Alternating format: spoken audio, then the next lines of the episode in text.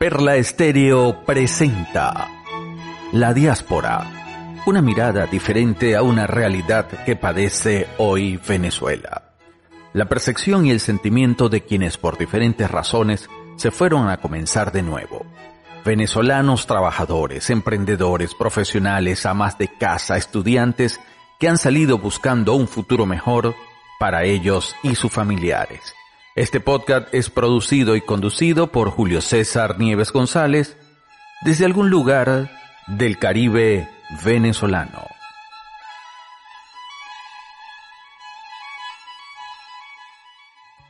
Este episodio es presentado por My Food Bar, catering especializado en la reinterpretación de la cocina venezolana y española, y Candela Restaurant, un lugar mágico para conectarse con los sabores de Latinoamérica.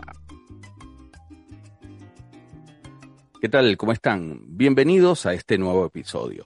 En esta oportunidad voy a conversar con un oriental, nacido en Puerto La Cruz, estado en Suátegui, y a temprana edad ya mostraba su talento hacia la imitación y la comedia, exponiendo anécdotas frente a su familia, logrando acaparar la atención y las risas.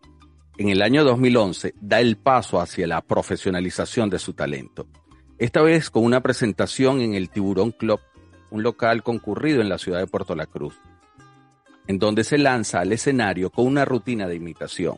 La reacción del público fue tal que allí supo que esto, a esto debía dedicarse. De allí en adelante fueron muchas las oportunidades conseguidas, haciéndose conocer en el resto del país y compartiendo escenarios con reconocidos humoristas venezolanos como el Conde del Guácharo, Emilio Lovera, Carlos Rodríguez Rafucho, entre otros. De la misma manera, llegando a la televisión venezolana haciendo colaboraciones con Moncho Martínez en los programas Qué locura y el show del vacilón. Mi invitado es David Eduardo González Márquez, mejor conocido como David Comedia. David, Pana, muchísimas gracias por haber aceptado la invitación. Gracias, gracias hermano, gracias de verdad. Y ya se escucha raro mi nombre completo. la, última vez que lo escuché fue mi mamá cuando me dijo que, que pusiera a descongelar un pollo y se me olvidó. y después esta. Sí, sí. Gracias, gracias hermano por, por la invitación. Eh, bueno, un saludo a, toda la, gente de Margarita. Mira, como extraño Margarita yo, ¿eh? ¿Ah? ¿eh? Sí, es Margarita, Puerto La Cruz, Cumaná.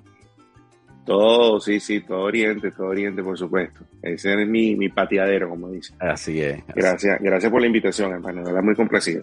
No, muchísimas gracias a ti, porque sé que tu agenda, la de todos siempre es muy abultada, pero la tuya es mucho más y sé que ahorita estás en, en, en con un nuevo show y, y, bueno, tienes mil compromisos, entonces te agradezco muchísimo que hayas tomado este tiempito para que conversemos.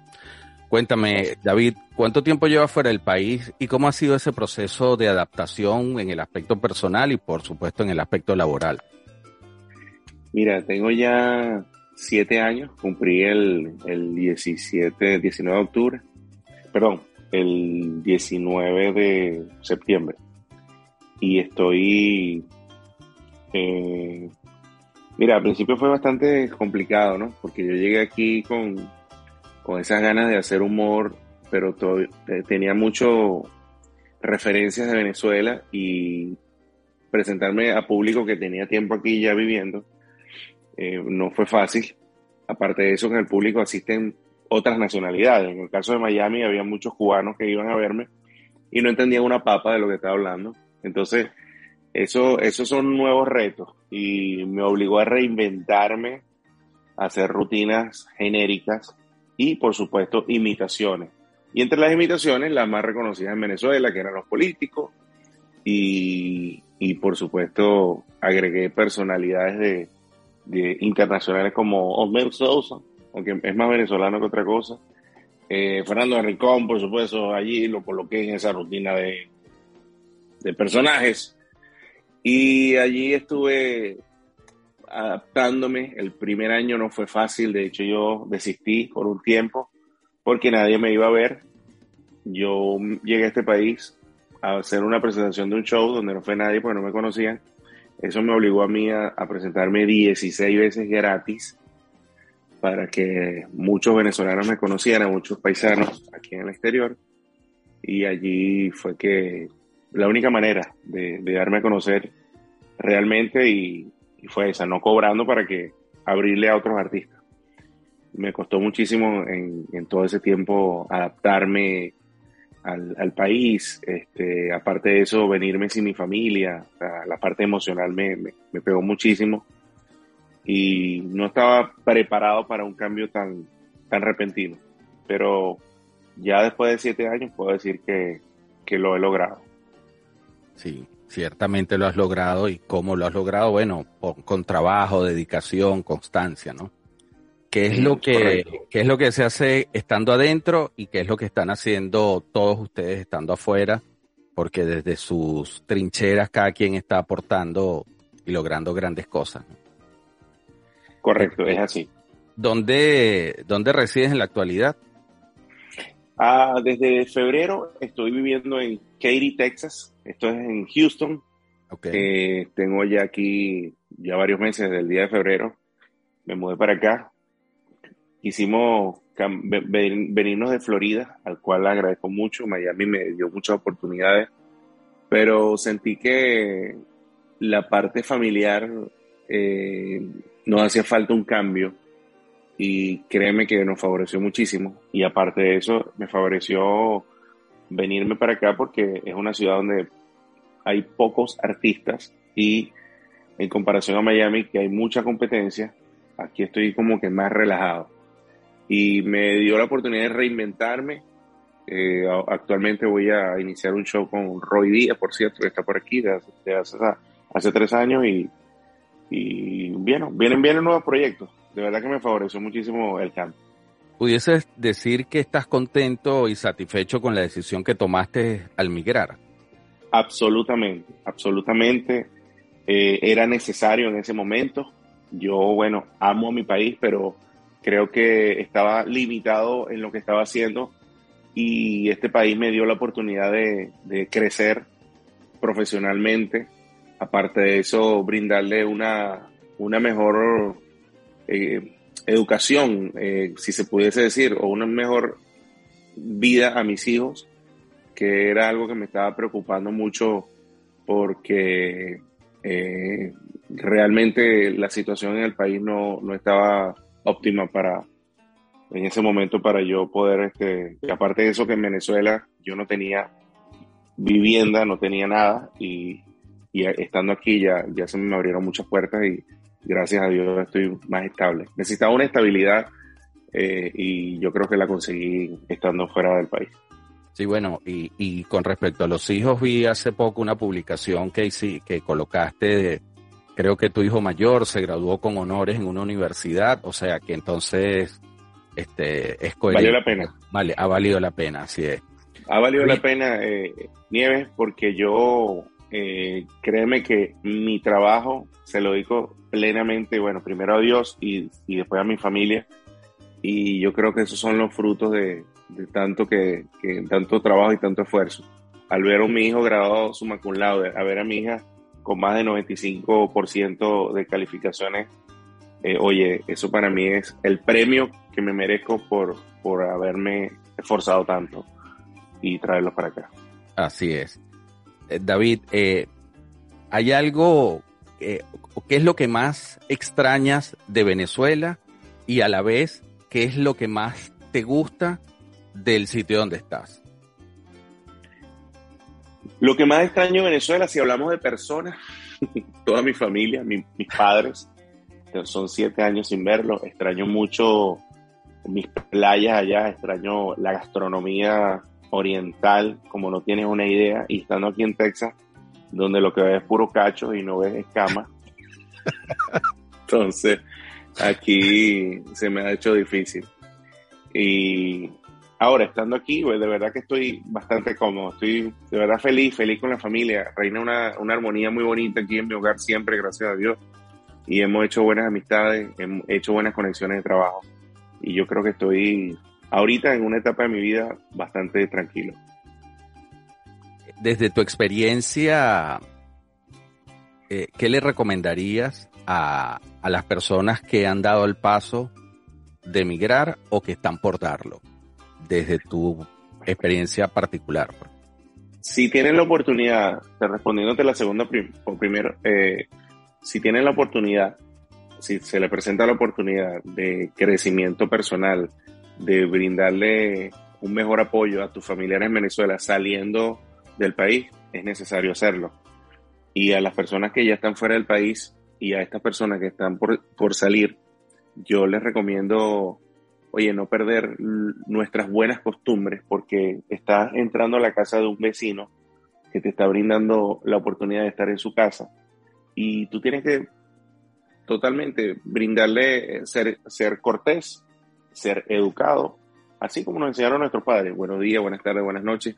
Incluso hasta en el trabajo, donde vayas a desempeñar tus labores, tú yo creo que, que tienes que mostrar eso porque cuando el, el, dueño del restaurante o el dueño del car wash donde estás trabajando eh, te pregunten de dónde tú eres, tú lo digas con orgullo, yo soy venezolano y que estés dando un buen ejemplo, eso es muy bonito. Así que a, mi, a mis hermanos paisanos, por favor que, que bueno, den lo, den lo mejor y por favor dejen a nuestro país siempre en alto. David, eh, ¿piensas en algún momento regresar al país y qué condiciones crees que serían las más adecuadas para ti? Por supuesto que quiero regresar a mi país. Obviamente eh, es el sueño de todo emigrante volver a su país y, son muchas cosas que extraño, muchas cosas. Y, y ser reconocido actualmente por mi trabajo y no hacerlo en mi país, no, no, no tener una presentación en mi país, para mí eso es muy triste. Está ese vacío allí siempre, está la familia, los amigos que tú quieres que tengan un show, siempre hace falta, siempre está ese vacío. Y yo creo que, que el que diga que se fue del país no lo extraña, eso es mentira, porque es, es algo que sueño todos los días en mi y las condiciones, yo creo que lo primero que debería existir es la seguridad, seguridad personal que, que pueda brindar el país para yo poder estar allá nuevamente. El, sí, bueno, ese definitivamente es el, es el deseo de, de, todos los venezolanos que están fuera. Sin embargo, yo eh, cuando hablaba la semana pasada con Carlos Alberto Márquez, que tú lo conoces, pues es un locutor que está en Miami, eh, yo le comentaba a él que eh, el que ustedes estén fuera, tantos venezolanos fuera, ha hecho que nos visibilicemos, ¿sabes? O sea, yo entiendo ese sentimiento que tú no puedes presentarte ante la gente tuya aquí. Sin embargo, hiciste un show antes gratis para los venezolanos. Hay otro que viene por ahí eh, a, mediados de, a, a, principio del mes que viene. Pero ustedes hicieron, y, a mí me parece en noviembre. Eh, a mí me parece muy interesante el que ustedes le hayan dado visibilidad al país. Eh, más allá del petróleo, las mises, eh, ustedes se han convertido en verdaderos embajadores, aunque suene a cliché, de nuestra comida, de nuestro humor, de nuestra música, en cualquier rincón del planeta. Y eso que antes nosotros consumíamos de afuera, o sea, que consumíamos muchas cosas de afuera, pues ahora nosotros se lo estamos llevando eh, se, lo estamos llevando y en persona a, a, gente en otros lugares. Y a mí, de la diáspora, eso me parece fantástico, pues a mí me parece muy bueno eso, ¿no? Me parece muy, muy interesante y agradezco esa, esa receptividad y la apreciación que nos da a las personas que salimos. Al principio, cuando comenzó esto de la diáspora, en el año 2014, muchos me criticaban que porque me fui que soy, que no amo a mi país, y, pero la gente comenzó a entender de que por la situación del país tuvimos que salir y, y sí, es eso lo que tú dices, de dejar siempre en alto nuestro país, representar a nuestro país. Yo creo que hoy en día nos hemos convertido, como tú lo estás diciendo, embajadores de, en cada quien en su, en su, en su área y eh, hemos dado un buen ejemplo a los venezolanos que están allá y que sí se puede hacer grandes cosas. Ver un venezolano trabajando, ser un representante en Google o una venezolana trabajando en la NASA, eso es algo que nunca se había visto. Hoy en día los venezolanos estamos regados por el mundo y muchas, muchos hemos demostrado el talento que tenemos eh, incluso hasta concursos de canto. En La Voz está, muchos venezolanos han ganado concursos. Eh, o sea, son cosas, son cosas que se han ido logrado, es algo positivo que se ha visto, que se ha venido viendo a, a, partir de la, de la, diáspora. Así es. Más que bien, no lo deberíamos ni lamentar. No, no, por supuesto que no. No, más bien, por eso te digo, o sea, yo, yo aplaudo eso. O sea, me parece, eh, eso me parece muy positivo, aunque eh, hay, un, hay una parte evidentemente dramática de la diáspora, que no es la que yo precisamente quiero mostrar, porque para eso hay bastantes medios y bastante gente haciéndolo. Eh, yo prefiero exaltar o, que la gente vea todo eso maravilloso que están haciendo ustedes, exacto, todo lo positivo que están haciendo los venezolanos que están afuera, eh, que están en otros países y en diferentes trincheras, que es lo que me parece más interesante aún. Ahora, David, cuéntame, ¿cuál consideras que es el aprendizaje más importante? Ajá, dime, dime, dime. Sí. Ah, que se me olvidó comentar lo del show que es gratis y yo creo que es algo que, lo estoy haciendo en agradecimiento a esas personas que, están, la mitad de mis seguidores están en Venezuela, más del 40% de las personas que me siguen están en mi país. Y, yo creo que es un agradecimiento, lo estoy haciendo por agradecimiento realmente este show para, para ellos, que, quizás en Venezuela no hubiese podido tener la plataforma o qué sé yo para poder transmitir eso hoy en día lo estamos haciendo del exterior. Así es, y eso, y eso es muy valioso, pues. Eh, te, te, preguntaba cuál es el aprendizaje más importante que consideras tú que has obtenido hasta este momento en, en el proceso. En, el proceso de migrar. Mira, bueno, mucho, mucho aprendizaje desde aprender a valorar eh, la familia, aprender a... Mira, yo, yo, en la parte religiosa, yo era una persona que estaba muy alejado de Dios. Y estando aquí solo, estando fuera del país, me, me o sea, hice esa conexión con, con, con, nuestro Padre Celestial y hoy en día mi vida ha cambiado muchísimo en, en el sentido, en ese sentido. Y yo aprendizaje como aprender a valorar a la familia, saber que, estamos fuera y tenemos que trabajar y, es cuando más tenemos que estar unidos. Lamento mucho las parejas que salen del país y se separan porque eh, se rinden, pues yo lo veo así y yo creo que, esto le da un valor importantísimo a, mi familia desde que yo salí del país. Eh, realmente yo creo que ese es el mayor aprendizaje que he obtenido hasta ahora. Ahora, David, ¿tú consideras que esos aprendizajes, tanto el tuyo como el del resto de los venezolanos que están fuera, si mañana hipotéticamente pudiesen regresar, contribuirían al mejoramiento de nuestra sociedad y al desarrollo del país? Por supuesto, por supuesto. Eh, hemos aprendido a ser buenos ciudadanos, eh, hemos, nos hemos adaptado a normas, a reglas, condiciones que nos, que nos dan para para estar derechito, como decimos en, Venezuela. Y yo creo que podemos regresar al país dando un buen ejemplo, incluso hasta a las personas que se han graduado para el país, un cum a los que han logrado grandes cosas. Yo, por ejemplo, si yo, si yo regreso a mi país, oye, yo quisiera abrir un teatro para, para el humor. Eso es un aporte a la sociedad. Eh, me gustaría hacer un festival de humor mensualmente en mi país. O sea, en el caso mío, que es el humor.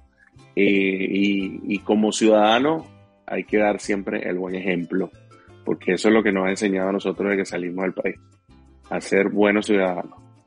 ¿Cómo ha sido vivir la pandemia y David?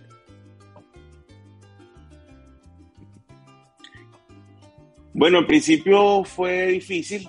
Eh, primero estar en la casa encerrado cuando el confinamiento eh, fue muy difícil. cuando tú estabas en la casa todo el día encerrado, estaba acostumbrado a estar en la calle haciendo mil cosas. Y a los pocos días yo sentí que mi esposa pensaba que el culpable del, virus era yo. De hecho, de hecho, yo, yo cuando me, yo estando en el confinamiento me dio COVID, a todos nos dio COVID. Y yo perdí el sentido del gusto y del olfato. Mi esposa perdió el sentido del gusto, del olfato y el sentido del humor también, porque ya ni siquiera mis chistes le daban risa. Pero entonces comenzaron estas transmisiones vía streaming y fue el año pasado donde hice el show este, el 30 de agosto, y lo hice desde un estudio donde estaban el camarógrafo y tres personas nada más. Y vaya qué incomodidad hacer un streaming donde no habían risas en vivo, sino en comentarios. Y esto, la pandemia no, no, nos activó a muchos a, reinventarnos. De hecho, allí salieron muchos emprendedores. He creado esta cuenta de vamos a apoyarnos desde la pandemia.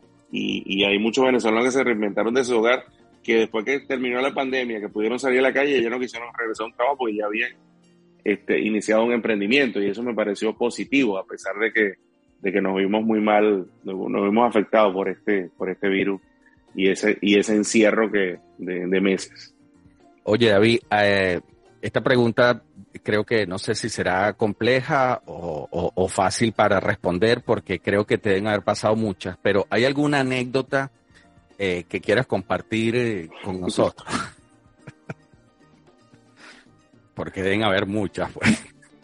Sí, sí, sí. Este, no, bueno, bochornoso, muy poco, pero son, muy puntuales. Eh, estando aquí, mira, ahí he tenido shows donde he dicho palabras que son muy venezolanas, pero a otros le ofenden. Pero no me gustaría decirlas aquí.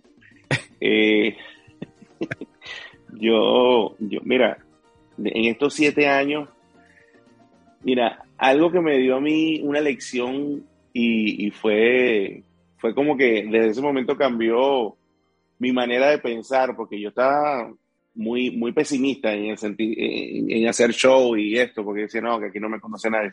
Pero estando lavando un carro, esto nunca lo voy a olvidar, lavándole el carro a un señor, el hijo pasó en una patineta y me saludó y me dijo que quede muy bonito, que me dijo que quede muy bonito mismo.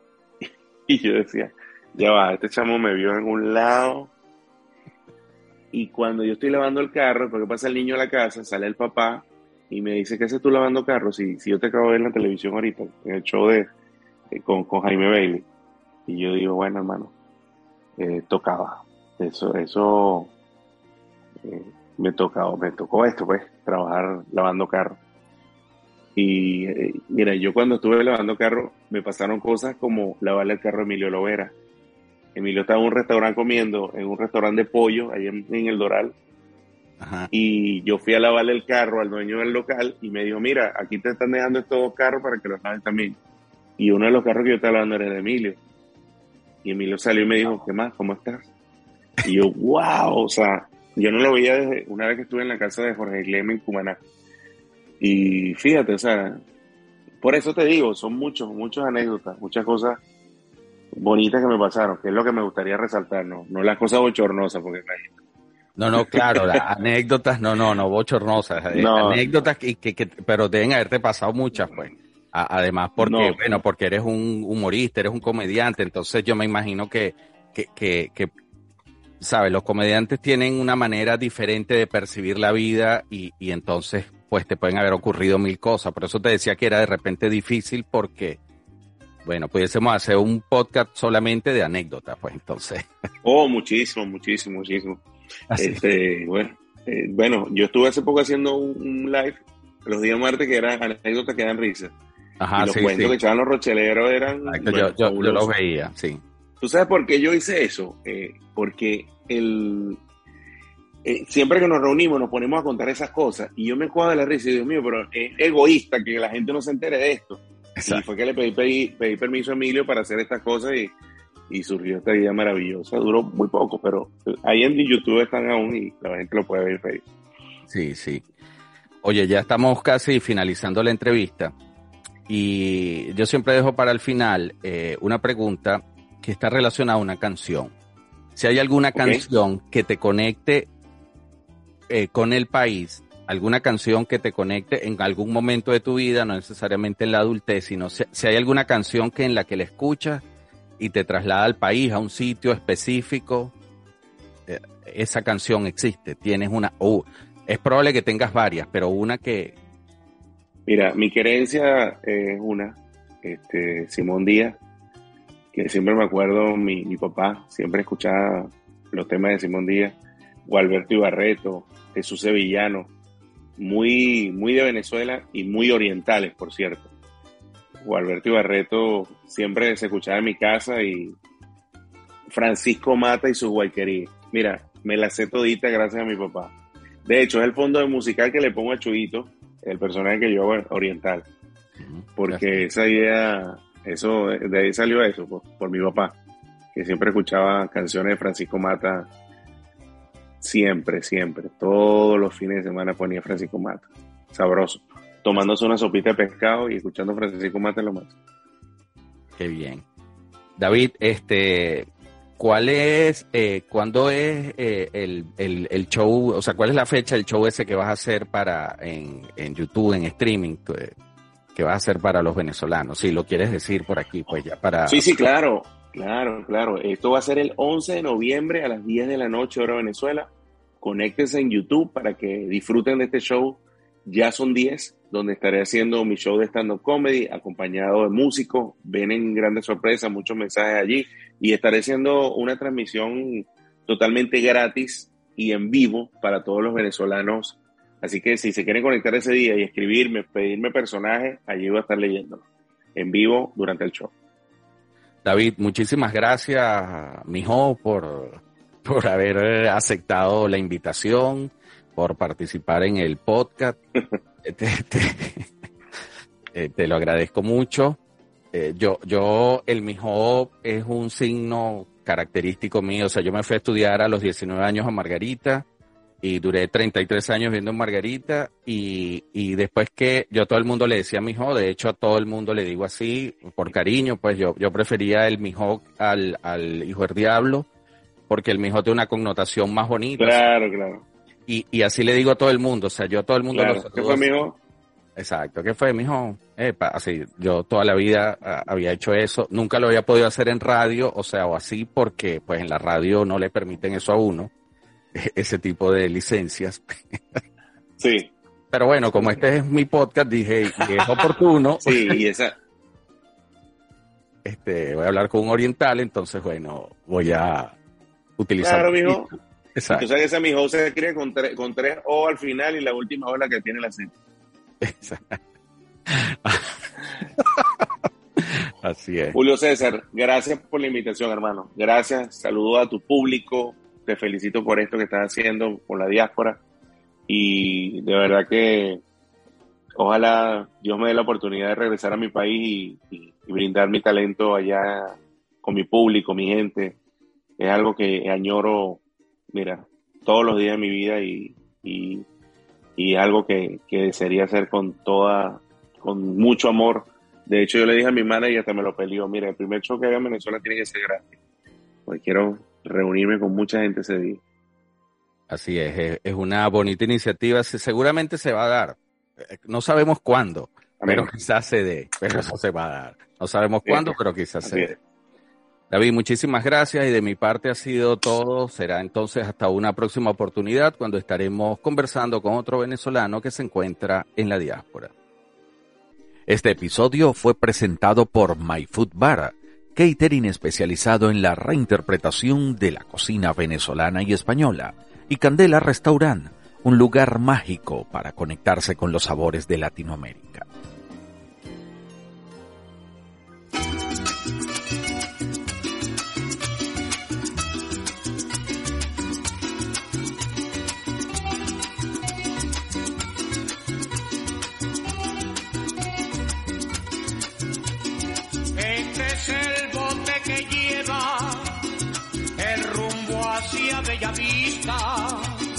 Este es el bote que lleva el rumbo hacia Bellavista, mientras que en el norte franco ya la cúpula se avista, mientras que en el norte franco La cúpula se avista, chica chica, que achique el bote, que ruge, ruge, que ruge el mar.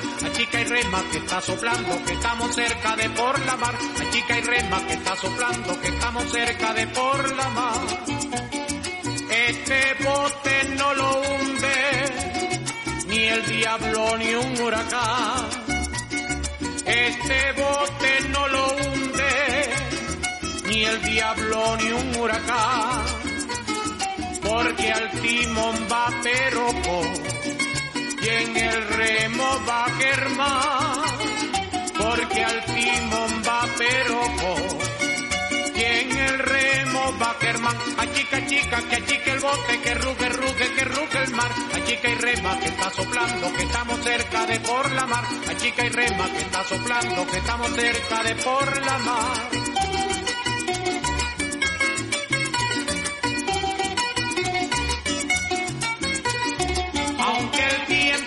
Muy feo y las tablas van sin bra.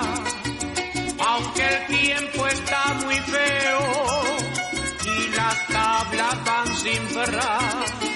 El bote duro guapea y la pesca fresca va. El bote duro guapea y la pesca fresca va. A chica que achica el bote, que ruge ruge, que ruge el mar. A chica y rema que está soplando, que estamos cerca de por la mar. A chica y rema que está soplando, que estamos cerca de por la mar. Cruje, cruje, cruje el bote. Ruge, ruge, ruge el mar. Cruje, cruje, cruje el bote. Ruge, ruge, ruge el mar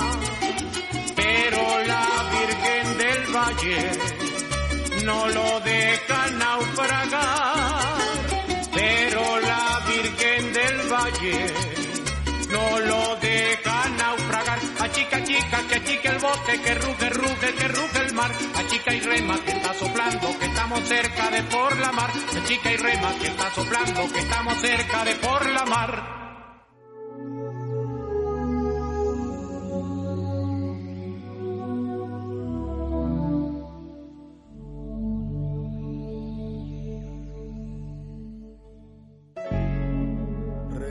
Tu amor en primavera, o la sombra de tus ojos o tu tierno corazón. Regálame un poquito de tu vida, que me alienta y me consuela cuando estoy lejos de ti. Regálame tu voz o tu confianza, o el consuelo de mirarte o tu aliento de mujer.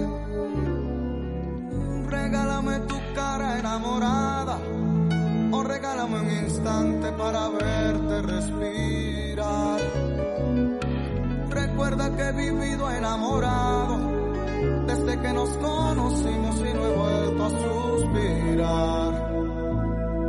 No es que necesito tu presencia, necesito tu cariño, necesito tu mirar. Comprende que a tu lado soy dichoso,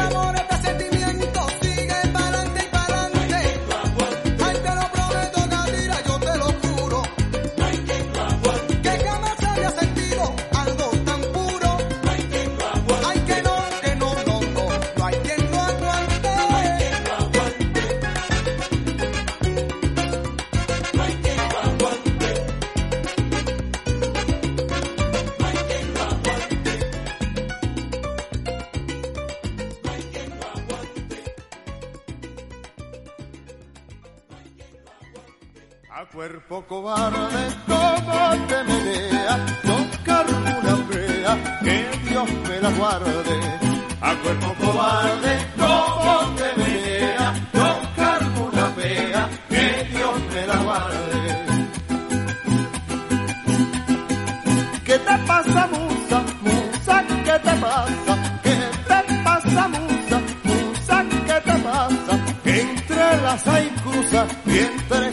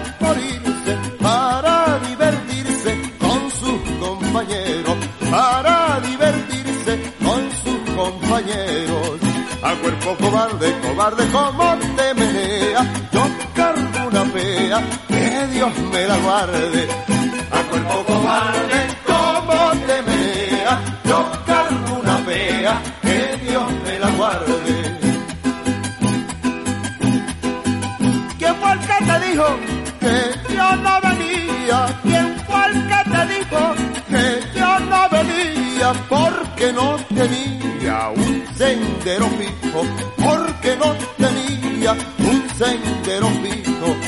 A cuerpo cobarde, como te menea, yo cargo una fea, que Dios me la guarde. A cuerpo cobarde, como te menea, yo cargo una fea, que Dios me la guarde.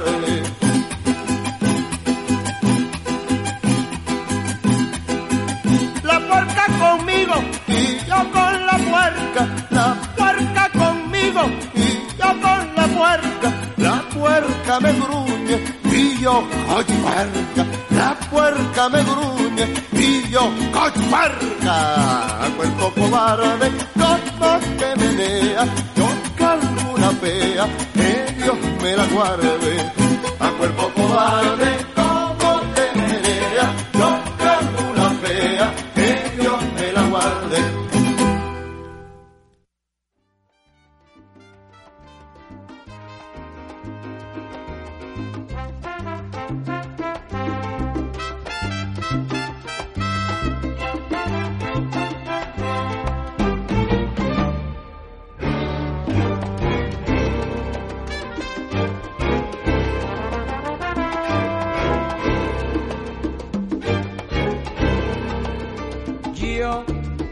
soy el cantante que hoy han venido a escuchar lo mejor del repertorio.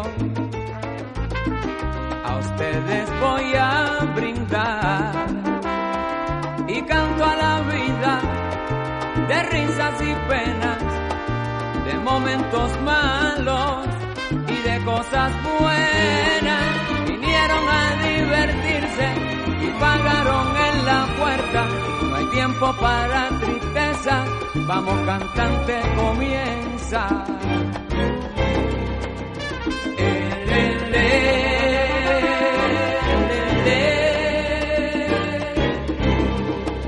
Me paran siempre en la calle